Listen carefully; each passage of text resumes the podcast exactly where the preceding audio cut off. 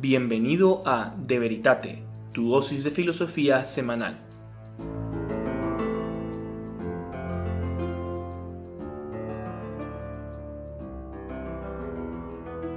Muy buenos días y bienvenido a otro episodio más de De Veritate, tu podcast y blog semanal de filosofía.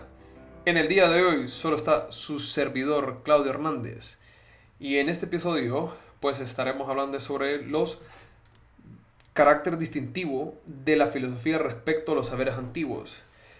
Y solo haciendo un recorte, en el día de hoy mis compañeros no van a poder estar porque están atendiendo otras labores, pero sí me pareció importante, ¿no? Poder hacer un episodio aunque sea un poquito monólogo y por favor, lo siento mucho que vaya a tener que hacer así, no vaya a ser un episodio un poco de conversación. Pero, pero sí le gustaría, me gustaría a mí que me dijeran de que si episodios así, aunque sean un poco monólogos, les gustaría pues que lo digan, pues. Dada que a veces las circunstancias de que los tres, dos o un invitado no puede estar, pero pues siempre queremos estar subiendo esta eh, formación filosófica que le podemos dar a los demás. Entonces, volviendo con el tema, yo hace unas semanitas, más o menos en el blog, había subido un post sobre los diferentes saberes del del conocer humano. Entonces subí un poco de lo que yo había estudiado en mi clase de Historia de la Filosofía en la Universidad de Navarra a través del diplomado que ellos dan, pues cómo el hombre pues, puede acceder un poco a la realidad. Y de esto un poco va a tratar el episodio, un poco que ya se había explicado en el blog, pero bueno, ya era un día que le estaba dando vueltas y me parecía importante poder discutir el tema ya que eh, pues es bien importante pues ser las diferentes distinciones de cómo pues el hombre accede a la realidad y cómo la puede ir conociendo, ¿no? Entonces, pues primero que todo conviene distinguir que del saber eh, filosófico pues existe la magia, uno, el mito, dos, la técnica, tres, la historia, eh, épica, esa sería la cuarta, la poesía, que sería la quinta, la ética, la sexta y la religión, ¿no? estos siete primeros. Pero también hay un modo de saber sobrenatural, que esta es la fe en la revelación divina, que está guardada en los libros del Antiguo Testamento. Entonces, eh, pues en este episodio, pues ya hemos sabido, quiero un poco profundizar en ese carácter distintivo del saber filosófico respecto a otros saberes, porque un gran problema que yo he visto a veces cuando uno está hablando con las personas, uno está comentando con tus amigos, que puedes ir a un bar y que como todo mundo, persona puede tener unas inquietudes, y yo considero que las inquietudes se tienen que evacuar, ¿no? Preguntar a gente que sepa y que valga la pena, pues, porque si no nos metemos en unos rollos raros. Pues esto, pues cómo yo distingo cuando la gente a veces dice, y para mí me parece una osadía, que, que, que Dios es un mito, o sea, ahí se puede ver una falta severa de conocimiento, una osadía en lo que uno está diciendo, porque significa que uno está repitiendo palabras de otros filósofos, ahorita no me pondría a nombrar cuáles son, o sea, en otro episodio sí nombraría que hay ciertos filósofos que han dicho que la religión es un mito, pero la verdad es que no tienen ni idea, la verdad, cuál es la distinción entre cada una de ellas, y eso es lo que a mí me interesaba cómo hacer estas distinciones, cómo saber explicarle a la gente, decir esto es así, esto es así, estas son las distinciones para que un poco uno pueda ir a tener estas pláticas y ayudar a nuestros amigos y también yo les voy a ser sincero, no ser tan osados cuando estamos hablando, porque eso es lo que más me sorprende en medio de la ignorancia es la osadía de que puede haber. Bueno, entonces volviendo un poco al tema, metiéndonos, que pues nos vamos a ocupar un poco en este episodio de los testimonios filosóficos acerca de los tres temas capitales. Esto lo podemos ver generalmente en la historia de la filosofía. Estamos hablando de la que es antigua y medieval. Así se distingue que prácticamente hay tres temas. Lo que es, qué es el mundo, qué es el hombre y qué es Dios. Y pues yo quiero que se entienda que también este episodio, porque si no sería exageradamente largo y tampoco eso no que lo que nos interesa, es que vamos a dejar al margen pues aportes extrafilosóficos de los saberes eh, pues mencionados, ¿no? Eh, que también es importante saber la importancia de los saberes que nos dejaron ciertos pueblos primitivos y las traducciones de las antiguas culturas orientales. Pero ese es otro tema para otro día y que también yo, su servidor, no ha profundizado en estos temas. Continuamos. Entonces, el número uno, que había mencionado, la magia, ¿no? Pues la magia fue la primera modalidad de saber práctico según el tiempo. O sea, cuando un poco estudiar la cronología de los saberes que se fueron dando. Es un saber práctico, es anterior al teórico, Porque el hombre puede sobrevivir sin teorizar, o sea, el hombre sin necesidad, pues un hombre puede vivir toda su vida pues en el hecho de qué es lo que voy a hacer hoy, satisfacer mis necesidades inmediatas, el hecho de comer, el hecho de sobrevivir, una casa, una comida y poco más. y, se puede vivir sin eso, sobrevivir se puede. Pero como digo, sobrevivir, no vivir, que son dos cosas distintas. Y pues bueno, eh, esto es así, lo de la magia, ya que sin cultura el hombre es inviable y este depende de su saber práctico. Un poco la descripción, pues la magia es un saber práctico que busca un fin útil sobre la realidad física. Poco consiste en el intento de dominar lo que sucede por medio de palabras y gestos para adueñarse de su fuerza. Pues más que comprender el mundo, la magia lo que quiere es pretende dominarlo.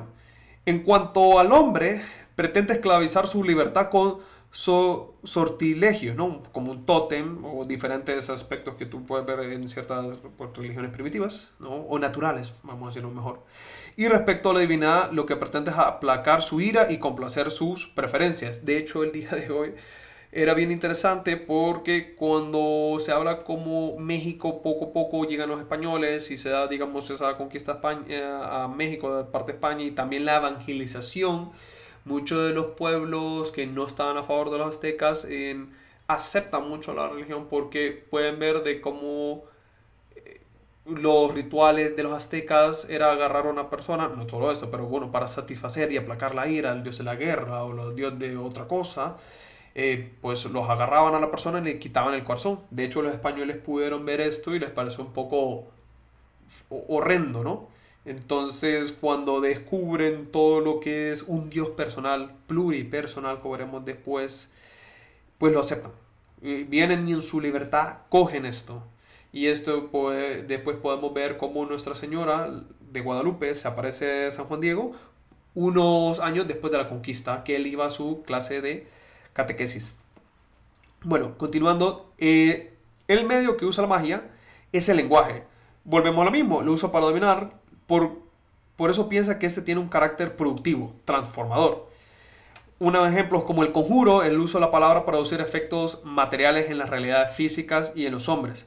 Las palabras siempre tienen fuerza más o menos persuasiva, pero Dotarlas de una fuerza que produzca sus efectos necesarios en la realidad física o sobre los humanos es propio de la magia, porque esta usa un lenguaje como poder. Volvemos a lo mismo, queremos dominar, ¿no? Un poco como lo que hacen los modernos, un poco descarte, o sea, no nos interesa conocer la naturaleza, sino que dominar. Y esto, la gente es, bueno, esto es nuevo, la verdad esto es nuevo, esto es viejo, o sea, ya pues en cierta manera las personas que conocían este medio de la magia querían dominar, ¿no?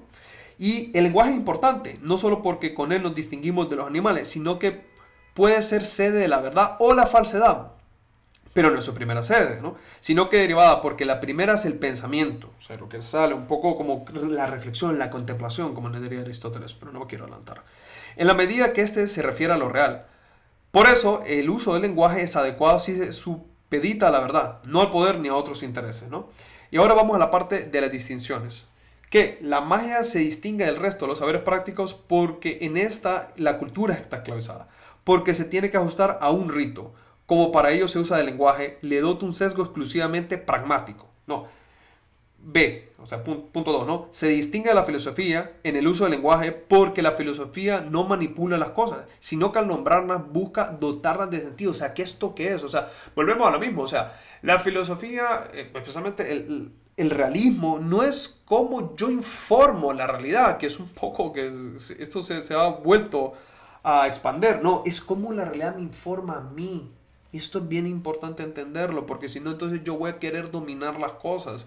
Y sinceramente, mi carácter, si uno va por la vida con este pensamiento megalómano, o sea, yo creo que lo más probable es que termines en un psiquiatra o terminas matándote por, por hacer algo raro, la verdad.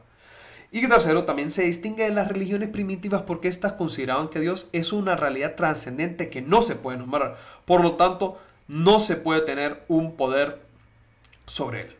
Y sobre la, revelación, la religión revelada, se distingue de que esta manifiesta que es el valor alto de la palabra corresponde a la palabra de Dios, que en el pueblo judío y en la iglesia se guarda en las sagradas escrituras y se convierte en la liturgia. Entonces este es el primer punto que era la magia.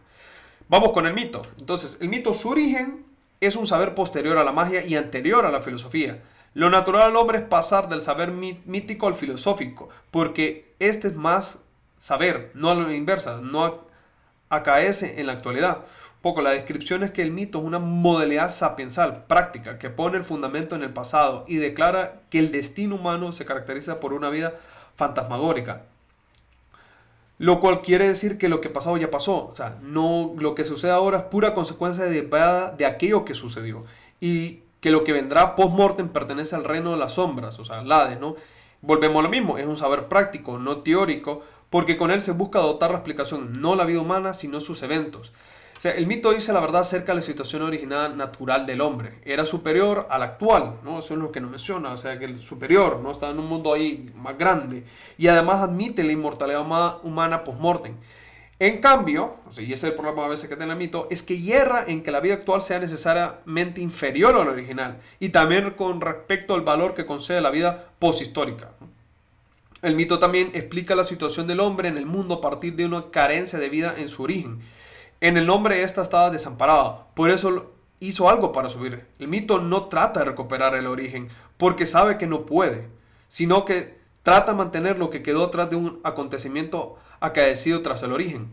Bueno, pasó algo muy grande y esto pues eh, a través de un evento que hicimos nosotros se cae ese paraíso que se hizo y, ahora vivimos como en una miseria, ¿no? O sea, en un futuro que pues, no, se puede, no se puede alcanzar y bueno, si morimos pues tal vez más o menos lleguemos a estar al otro lado, depende de nuestras acciones, pero no vamos a poder llegar o mejorar al, al estado natural que estamos, ¿no?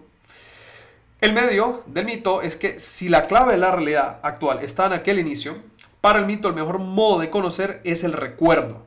y esto es más que una memoria intelectual, se trata de una memoria sensible, ¿no? vinculada con la imaginación, que fabula leyendas. Por eso el hombre mítico suele ser más imaginativo que racional. Por eso el mito se expone narrativamente por parte de una generación a la siguiente. Y con las distinciones, pues, que entre el mito, la magia, la filosofía y la revelación, es decir, con el mito se aparece la magia que trata de eventos, pero se distinguen que ella, el mito no pretende ningún dominio práctico sobre los sucesos, sino que es un saber que data cierta explicación práctica de los eventos. Bueno, tratar de explicar de una manera pues, un poco pragmática qué, es lo que sucedió, ¿no?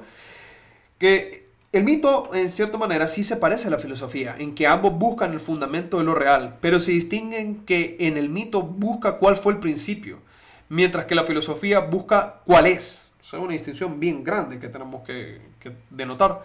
Además, el mito defiende que tras el fundamento siguió una pérdida en la que todavía estamos y estaremos, hago hincapié, estaremos, mientras que la filosofía sostiene que el fundamento sigue fundado y fundará.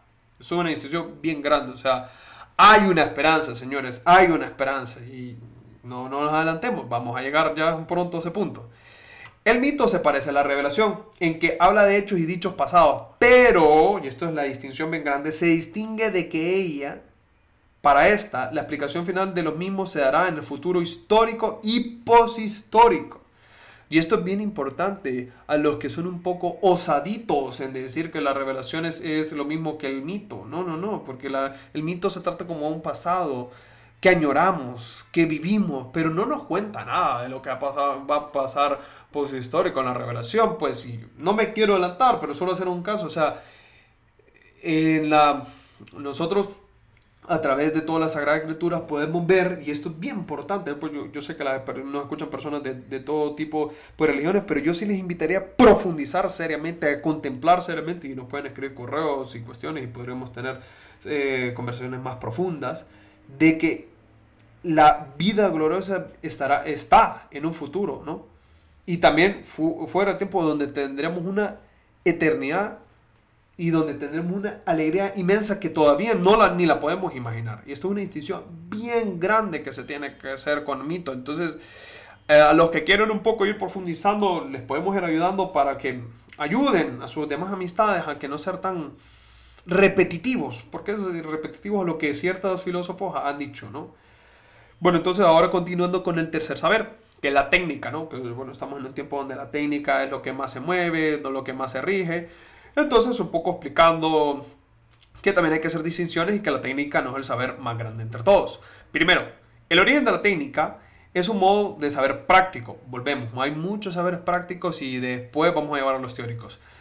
Tan antiguo como el hombre, pero su prestigio ¿no? en estos tiempos se ha desarrollado sobre todo en el siglo XIX, especialmente con todo el boom. Yo estimaría que no solamente en el siglo XIX, sí, bueno, sí, claramente el siglo XIX, porque ha sido un boom grande de poder saber cómo se mueven las cosas, la naturaleza, pero ya se puede ver los inicios especialmente con los filósofos que eran físicos, Galileo, Bacon, Newton, ¿no? Eh, con ellos, con ellos se puede ya ir notando qué es el génesis en cierta manera, porque ellos se separan un poco de la física aristotélica, que había pues obviamente sus errores, pero la metafísica la desconocen como campeones, y si la quieren correspondir la verdad es que no, ni la entienden. Entonces, pues ahí, ahí diría que como estaría como el génesis, vamos a decir, de lo que sería en un futuro. Pues en la modernidad actualmente ha habido un modo de comprensión del hombre desde la premisa de la técnica. Y esto tanto en las filosofías que han devenido en ideologías como en actitudes ordinarias.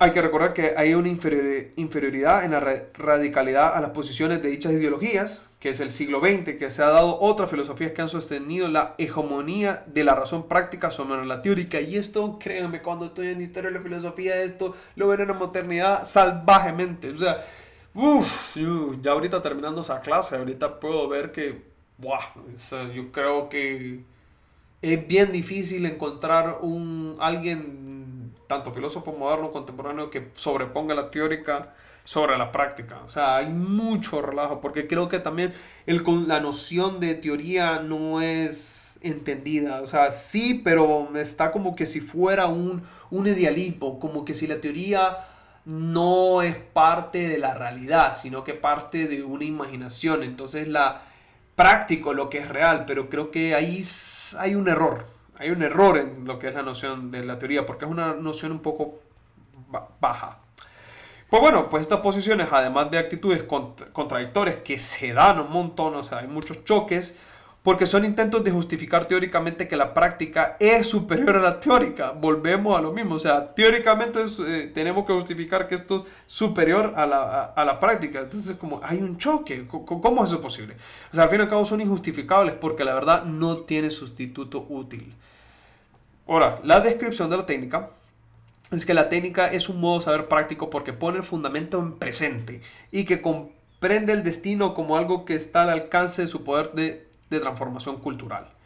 El medio de la tecnología es, que alcanzar el presente y el destino aludido requiere una mediación, pues mediante que entre el fundamento y lo fundado y entre el destino y el hombre que se destina se da precisamente la actividad técnica.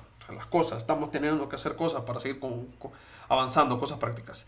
Y la distinción es que, es que a diferencia de los demás saberes prácticos que ponen fundamento en el presente, ¿no? Como he dicho, los otros lo ponen en el pasado, generalmente, otros en el lenguaje, en, el futuro, poder controlar, pero este lo ponen en el presente, esa encapia mucho. Y se distingue la filosofía, que es saber práctico y no teórico como la filosofía, y que usa un medio sensible, y la filosofía no usa medios, al fin y al cabo, que son hasta extramentales.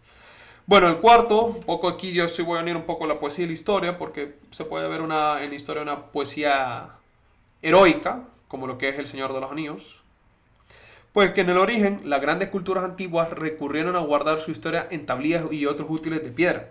Los testimonios poéticos escritos que se conservan fueron posteriores. Podemos ver un poco los salmos del Antiguo Testamento y las poesías griegas de, de Safo. ¿no? La descripción son dos modos de saber práctico, que ponen el fundamento en los hechos y dichos y en el destino de la mejor humana. La historia estudia los dichos y los hechos pasados, pero no en sí mismos, sino que engarse temporalmente de los unos y los otros, es decir, el caos de los mismos. La historia es una situación temporal en que se halla cada persona que aparece en este mundo. Y el método de estudio es la hermenéutica, estudio de entender los escritos. La poesía, que es la otra, es un modo de saber práctico también. Su intención es creativa, es canto, y aunque esta intención no tiene un sentido, eh, vamos a decir, fáctico terminal, que se pone en fundamento y el destino en el fondo último de lo real, con ella intenta comunicarse. Eso es lo que intenta hacer posible. Ahora bien, la historia y la poesía usan lenguaje. La primera del épico y la segunda del simbólico, ¿no? Traen simbolismos. Poco las distinciones eh, que se puede ver de la poesía, la historia y la filosofía es que la poesía es superior a la historia y yo sé que mucha gente que se dedica pues un poco a estas cuestiones artísticas le va a encantar y tal vez a los que son historiadores no les va a gustar mucho saber esto y lo es porque no necesariamente versa sobre el pasado pero, y esto tal vez a cierta gente no le va a agradar, pero la poesía suele ser inferior a la filosofía. Alguna. La verdad, pues yo, estoy, yo soy partidario de la filosofía, ¿no? Porque en la poesía el sujeto sale de sí y se deja arrebatar por lo real. En la filosofía, en cambio, el sujeto se reconcentra en sí y eleva a su nivel lo real comprendido. La poesía usa el nivel superior del lenguaje, el simbólico, por eso es más remitente y por tanto superior, más significativa que los demás saberes que usan otros niveles lingüísticos. La filosofía sabe que, que superiores a los símbolos lingüísticos existen otros niveles de conocimiento y créanme que los hay, hay bastantes. Los pensadores clásicos medievales distinguían entre ambas por sus diversos objetos propios. El verum para la filosofía y el pulcrum para la para la poesía, ¿no? La verdad, la belleza. Y sostenían que el segundo no cabe en sí el primero, tampoco sino el bonum, lo bueno, pues estaremos ante una belleza aparente y nociva. La poesía sigue solo a la razón, sin, no solo sigue a la razón, sino que también a la voluntad. Pero también, esto es importante decirlo, que la poesía, la poesía sí puede ser filosofía. Si en la poesía el sujeto está enteramente comprometido con la búsqueda de la verdad, del fondo de lo real y su fin no es práctico, independientemente de la forma literal empleada, entonces ahí sí podemos considerar que eso es una filosofía, ¿no? Bueno, el quinto sería la ética. La ética pues fue, esto es un saber práctico descubrido, descubierto en Grecia por Sócrates, ¿no? Eh, un poco con su descripción es el modo saber práctico que pone el fundamento en las acciones humanas y el destino en la felicidad. Lo primero porque nota que toda acción humana externa tiene una repercusión interna en, los de, en las dos facultades superiores humanas, la inteligencia y la voluntad. De modo que no, no, nos, de modo que nos podemos humanizar o deshumanizar cada vez más. Y esto es sumamente importante porque por primera vez podemos ver que la persona o crece o decrece. Y es algo que, créame, que es algo que voy a meterme poco a poco porque efectivamente y, creo que quien hace un buen trabajo en esta cosa de que crece o decrece es Tolkien y podemos ver de cómo esto es poesía, pero yo casi casi tirando filosofía del Tolkien, pero no creo, él es más literario. De que cuando Smiggle agarra el anillo, que lo había agarrado su amigo, se empiezan a pelear. A tal grado que Smiggle mata a su amigo. Un poco como la reminiscencia, lo que es Abel y Caín, ¿no? Entonces él viene, lo mata. Y podemos ver en los libros y en la historia que él pues llora por su amigo, pero después deja de pensar a su amigo y se vuelve a reconcentrar en, en el anillo. Pero ¿qué le pasa a amigo? Poco a poco se va haciendo menos hobbit, porque él es un hobbit. Se hace poco a poco menos hobbit y hasta hacerse un bicho raro, que llega a tal grado que ni se llega a acordar de su propio nombre. Y bien curioso ese punto. ¿ah? Y, y, eso lo nombre, recuérdalo, porque haré bastante hincapié en cuestiones futuras sobre qué, qué, es eso del nombre. A tal grado de que los demás lo llamaban Gollum. ¿Pero por qué lo llamaban Gollum? Porque era el ruido que hacía. Su nombre él lo había olvidado. Y sabemos que se llama Smiggle porque lo menciona Gandalf. Y, y de hecho podemos ver un poco la tristeza, ¿no? De, ver cómo poco a poco Smigol se ha despersonalizado y se ha hecho menos hobbit. Aunque hay ciertos puntos como que vuelve a querer salir la luz de su, de su punto hobbit, pero no aparece. Y quienes sí podemos ver en historia de que pierden toda la totalidad de su persona son los orcos. Los orcos eran en un principio elfos, algunos porque otros también fueron creados creo que de goblins, Pero eran elfos que poco a poco, por haberse unido a Melkor y haber abandonado a Ea y Luvatar, entonces dejaron de ser elfos. A tal grado que ya es casi difícil saber que ellos eran elfos. Pero sí, lo eran. Entonces, porque al fin y al cabo el mal, eh, pues un poco el mundo Tolkien tiene una consistencia al menos de lo real, que al menos que es coherente con el primer principio de la metafísica, que no se contradice. Y que pues podemos ver que efectivamente lo que se aleja de lo que da el ser tiende a la nada. Pero bueno, es un poco que me he salido de este chorro, pero sí era importante la parte, la ética, ¿no? Por, la, por eso la grandeza que, que, yo creo que es que cualquier persona tenga que leer la ética Nicómaco un poco más, aunque me metí un rollo que para alguna gente puede ser un poco chollo, pero sí es importante, porque si no pasan unos macaneos que pasan ahora. Pero bueno, continuando entonces con la ética. Entonces, uno se puede humanizar o deshumanizar cada vez más. Lo segundo, ¿no? Porque con esas perfecciones inmateriales el hombre se acerca cada vez más a su fin último, el bien. Entonces, para los pensadores griegos clásicos y también para los medievales latinos, la ética tiene tres bases. Los bienes externos, la prudencia racional y las virtudes de la voluntad.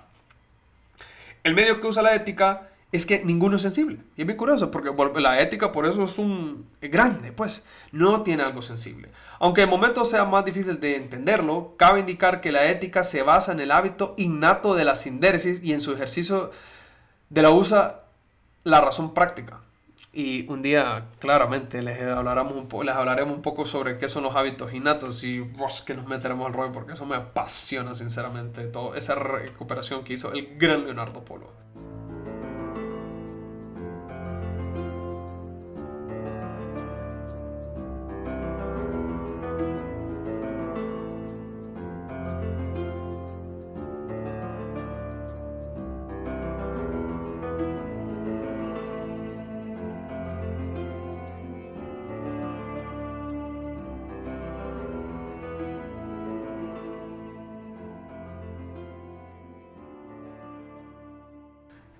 La distinción de la ética es que es un saber práctico, eso es cierto, pero el más elevado de todos los prácticos.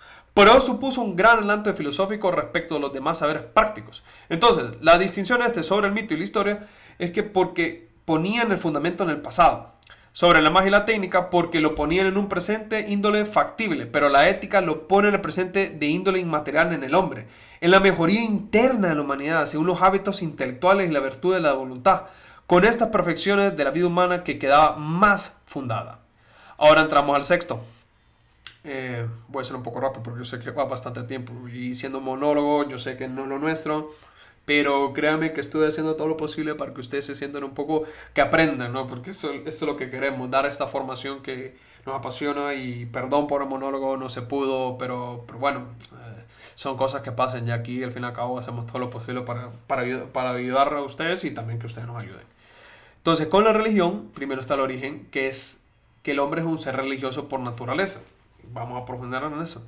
Y han manifestado diversos modos que lo es en todas las culturas de la humanidad. El no manifestarlo no es natural, sino precisamente antinatural o antihumano y antipersona. Nuestra sociedad, especialmente la europea, o sea, digo la europea porque es bastante occidental Latinoamérica con un acento y si no les parece, me pueden decir por qué no, pero sinceramente tenemos una, nosotros los latinos tenemos un influjo europeo salvaje. Y pues no es una obsesión ¿no? al, al respecto. La descripción es que la religión es un modo de saber en parte teórico y en parte práctico que pone el fundamento y el destino en Dios. El fundamento lo pone en el pasado y el destino en el futuro, pero ambos coinciden con Dios. Caben dos tipos de religión, la natural y la sobrenatural, porque algunos aquí hacen también una confusión, ¿no? A las dos sigue un tipo de distinto de fe, la natural y la sobrenatural, porque la fe también, o sea, tú le crees a alguien que te dice que iba a hacerlo y bueno, también tú que le crees a través de la confianza de Dios, la sobrenatural. Y las dos tienen temas distintos, la revelación natural y la sobrenatural. Las religiones naturales, para profundizar, son una constante búsqueda de Dios por parte del hombre. Todas admiten errores prácticos y teóricos. Y la revelación sobrenatural es la búsqueda de Dios al hombre, que se quiere hacer con uno solo. En esta búsqueda, la manifestación divina no cabe error, pero en sí la respuesta humana a esa revelación sí tiene, puede haber errores, como tal errores pueden ser los eh, teóricos como las herejías, y los prácticos, ¿no? que son los pecados. Medio de la religión. Es el mismo acto de ser del hombre, su conocer superior. Y la decisión es que la religión es superior a la magia, al mito, a la técnica, a la historia, a la poesía y a la ética. Porque no es un saber solo práctico, sino como filosofía es en parte teórico. Se distingue la filosofía en que la religión busca la certeza, mientras que la filosofía la evidencia. Y ahora entramos al séptimo, porque ahí sí quiero hacer la distinción entre la religión y la revelación, que son dos cosas que aparecen iguales, pero no son iguales, son bien distintas. En donde el origen de la revelación es divino. Desde ahí, cuajar es el saber que ofreció la revelación sobrenatural y en que se guarda en el Antiguo Testamento.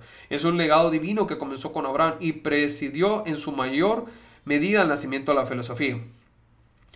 Pues la descripción es que en dicho contenido escriturístico se revelan, entre otras verdades, que Dios es creador de las criaturas, tanto espirituales como corporales, que de todo fue creado, bueno, y que el mal se introdujo en el mundo por la instigación del diablo al hombre el cual se dio a la tentación cometiendo el pecado original, que le acarró la pérdida de la primera elevación divina y a otros dones, así como la irrupción en su vida y en la de sus descendientes por herencia biológica de la enfermedad y el dolor y la muerte. Y eso es una cuestión que sí me impresionaba, porque a pesar de que no fuimos nosotros, sino que nuestros primeros padres que abandonan, se alejan de Dios, nosotros en cierta manera tenemos ese pecado, bueno, en cierta manera, sino que por, por nuestra naturaleza. Recordemos que una de las cuestiones que, nos, que aprendemos en metafísica es que la gracia no sustituye a la naturaleza. El hombre, o sea, la persona, pues eh, nacen los hijos a través de la herencia de los padres a los hijos. Entonces, como heredamos esa parte, pues también ese, ese alejamiento de Dios que fue tan fuerte y que rompió severamente nuestra naturaleza, también en cierta manera, lo heredamos. Pero eso sí, esto lo dice la, esto lo dice la, doctrina de la iglesia, de que ninguna persona se condena por el pecado original, porque no hay una culpa personal. Pero sí se condena con que, aunque sea con un pecado mortal, porque ahí sí somos en nuestra libertad que nosotros lo hacemos. Ahora bien, el hombre puede vencer el mal con la ayuda divina y lo vencerá definitivamente si es fiel a la alianza divina y a su promesa y será recompensado más allá de la muerte, ¿no? que este es tema del destino. El medio, en el Antiguo Testamento, es la palabra de Dios creada, proferida directamente por, un, por Dios para que el hombre la entienda o la inspirada al hagiógrafo, el que escribe esta Sagrada Escritura. En el Nuevo es la palabra increada la distinción es que la esperanza dentro de la historia es la nota distintiva de la revelación primero respecto a la historia, porque promete la venida del Mesías en el tiempo futuro, el cual reparará el pecado. Esto por lo que se refiere a la situación histórica.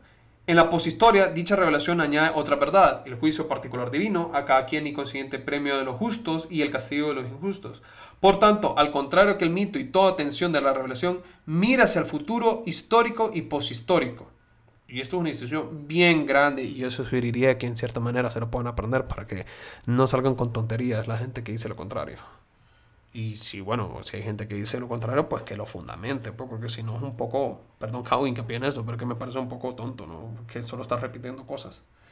Y por último, terminamos con la filosofía. Entonces, la filosofía tiene un origen, el cual que nace en una época determinada en historia, más o menos pues hay una discusión, pero vamos a decir que el siglo VI o V antes de Cristo. Y en una, una región muy determinada.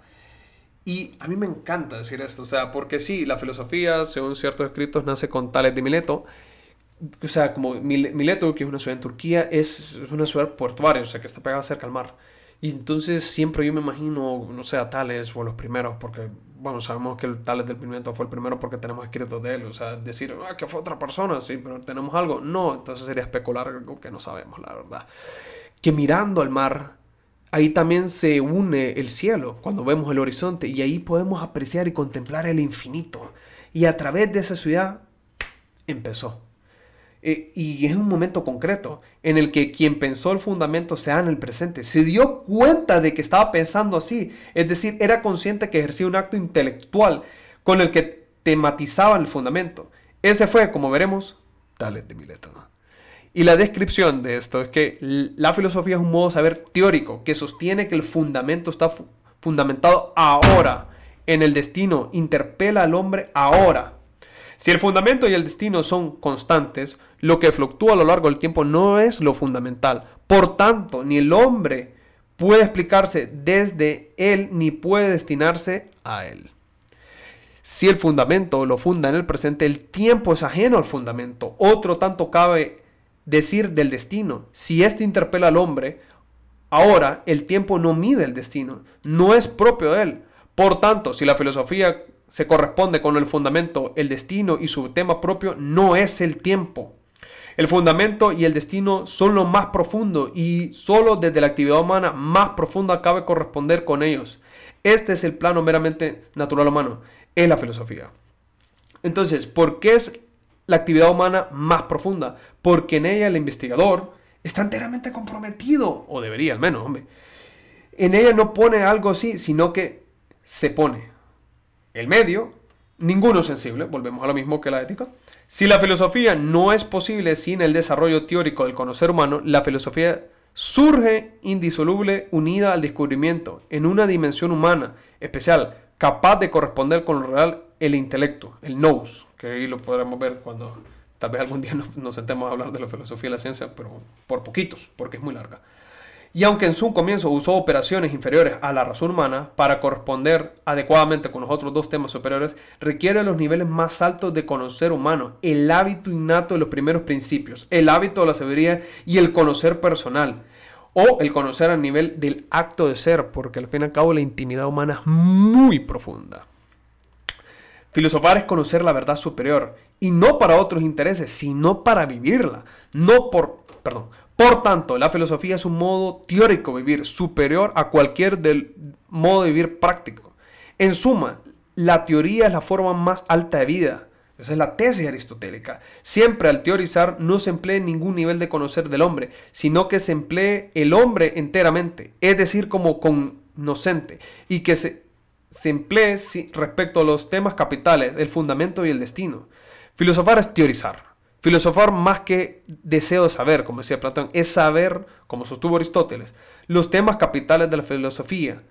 Son el fundamento y el destino. Estos, estos son indiscutibles, pues constituyen lo más obvio. La filosofía debe centrar la atención en lo obvio. Lo discute no solo son eh, dos temas, sino el fundamento de encararlos, es decir, las teorías. La teoría se distingue entre sí en la medida que es más verdad y se descubren de esos dos temas. Teorizar es fin en sí, pero carece de término. Es decir, siempre se puede proseguir descubriendo más, siempre se puede crecer más. La negación de la filosofía es la reducción de todo saber humano, del saber operativo, con ello se priva al hombre del ejercicio de conocimiento superior y se le suma a la insatisfacción, pues se le deja la posibilidad de hacerse cargo a su altura del fundamento y del destino. Las distinciones que tenemos aquí es, pues primero uno, la filosofía se distingue de todos los saberes humanos en que estos son prácticos, mientras que el filosófico es teórico, a diferencia de aquellos que atienden al fundamento y el destino en el presente. Se distingue de la religión en que éste busca la certeza, mientras la filosofía la evidencia. La revelación natural cristiana por todas las siguientes verdades capitales de la filosofía que se ha beneficiado de sobremanera. La primera, la noción de la persona, ¿no? Que revela tres personas en Dios. La segunda, la noción de la creación, que todo lo que existe depende de Dios en su ser y a distinción de Él, que es simple. Admite la distinción real entre el acto de ser y la esencia.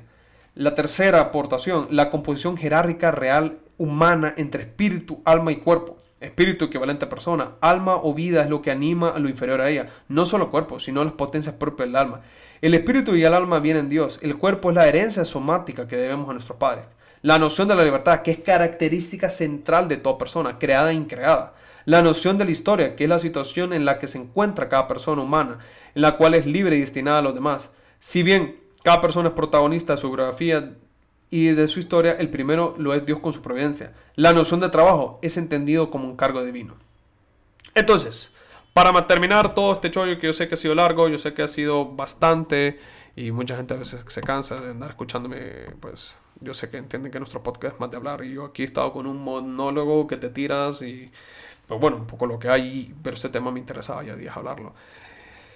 Pues, eh, poco con todo, y ya terminamos aquí. Y le doy gracias otra vez que, me han podido oír que tanto la magia como el mito o la técnica muestran claramente que no son infalibles ni definitivos y que han de ser sustituidos. Tampoco la historia y la poesía lo son. La primera porque, como el autor principal de ella, es la providencia divina. Es claro que esta supera la comprensión del historiador. La segunda, porque el conocimiento simbólico no es más adecuado para hacerse cargo de fundamento y del destino, puesto que es comparativo. Tampoco lo es la ética, porque es un saber práctico y fundamental, y el destino no lo son, de modo que los modos de saber más aptos para hacerse cargo del fundamento del destino son la religión, la revelación sobrenatural y la filosofía. La primera y la última están al alcance de todo hombre, todas personas pueden alcanzar. La segunda, que la filosofía son unos pocos, o sea, y esto lo decía Platón, de que no todos, se no todos les interesa esto. A veces no, no, todos se pueden dedicar a esto porque ocupa una, al menos unos medios económicos pues estables.